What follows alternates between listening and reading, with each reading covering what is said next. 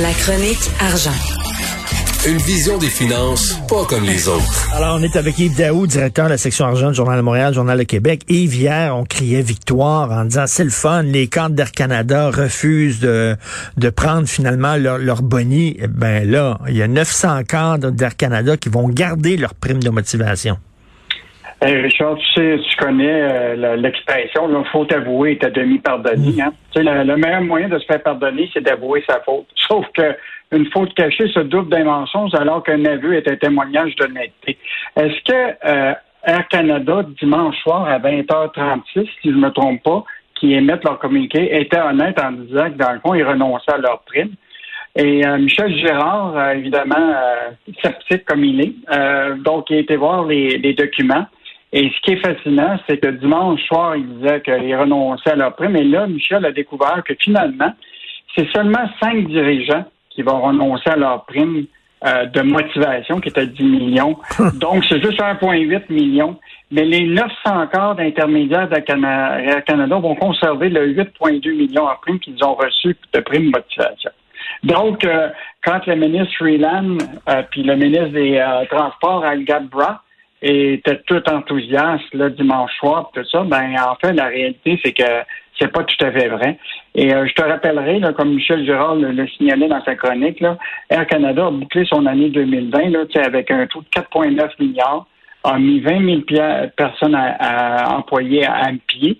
Euh, en plus, ils ont signé une entente euh, d'aide de 5,9 milliards avec les gouvernements, que ça, c'est les payeurs de taxes qui ont fait ça, plus le 656 millions en subvention salariale.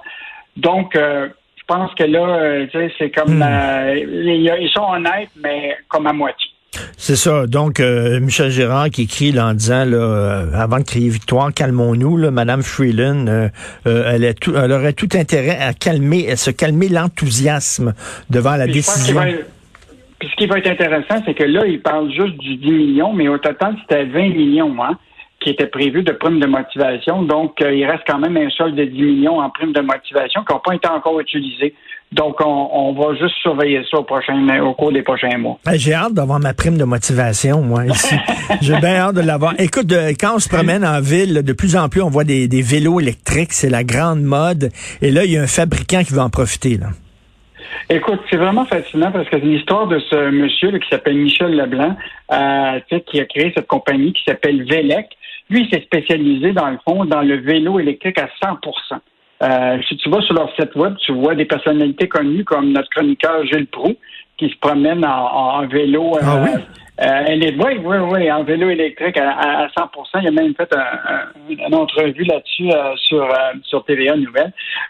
donc, cette compagnie-là a été fondée il y a 16 ans par un gars qui s'appelle Michel Leblanc. Mais ce qui est fascinant de son histoire, c'est que c'est un gars qui est parti de, de, de zéro, puis il dit je vais faire les choses pour moi. Si je me pète la gueule, ça sera de ma faute. Si je réussis, ça sera aussi de ma faute. et, j'ai bien aimé ça parce que là, il est en train d'agrandir euh, justement son siège social.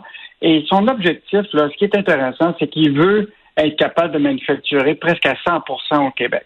Et donc, il commence tranquillement, il essaie de voir avec des fournisseurs. Tu sais, il dit, il dit, on teste certains produits. On a des usines d'aluminium ici au Québec. Pour pas essayer être capable d'utiliser une partie de ça pour l'assemblage. Euh, donc, euh, vraiment un, manufacturier qui a l'intérêt de créer des emplois au Québec. Euh, donc, présentement, écoute, les ventes, là, euh, plus de 60 de tes ventes sont faites au Québec, 25% dans l'Ouest canadien, 15% en Ontario.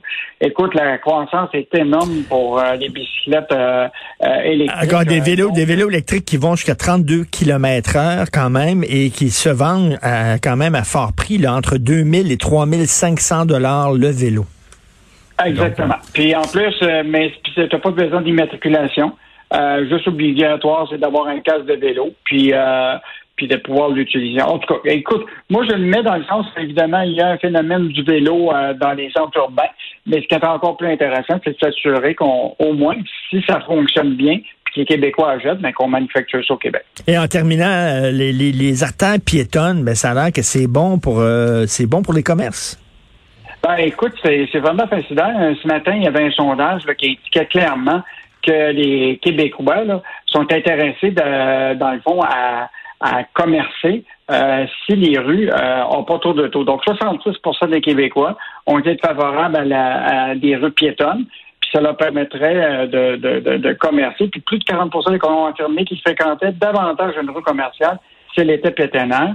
Euh, je ne sais pas si toi tu l'as tu l'as expérimenté, mais c'est sûr qu'en ville actuellement, d'avoir sa voiture, c'est quand même pas un, c'est, le circuit du combattant.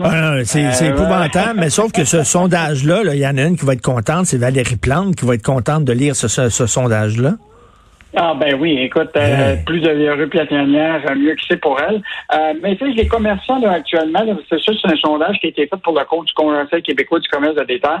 C'est sûr que dans un contexte où les, la majorité des, euh, ce que moi je dirais, des consommateurs sont souvent ceux qui habitent la ville, c'est sûr que ça peut être intéressant. Mais quand tu vas avoir le retour des touristes, puis tu vas avoir le retour des gens qui voudraient venir commercer en ville, peut-être que la plupart des clients de ces boutiques-là sont souvent des gens qui ont besoin de la voiture. Donc là, on y en profite un peu parce qu'il y a beaucoup, beaucoup de touristes actuellement, puis on souhaite que, évidemment que la reprise euh, revienne. Mais euh, en tout cas, c'est un enjeu qui, qui risque d'être un débat euh, lors de la prochaine campagne électorale à, Montréal. Ben c'est sûr et certain. En tout cas, Valérie Plante qui aime ça tellement fermer des rues doit être bien contente de ce sondage-là. Merci beaucoup. À demain, Yves. À, à demain, Richard. Salut.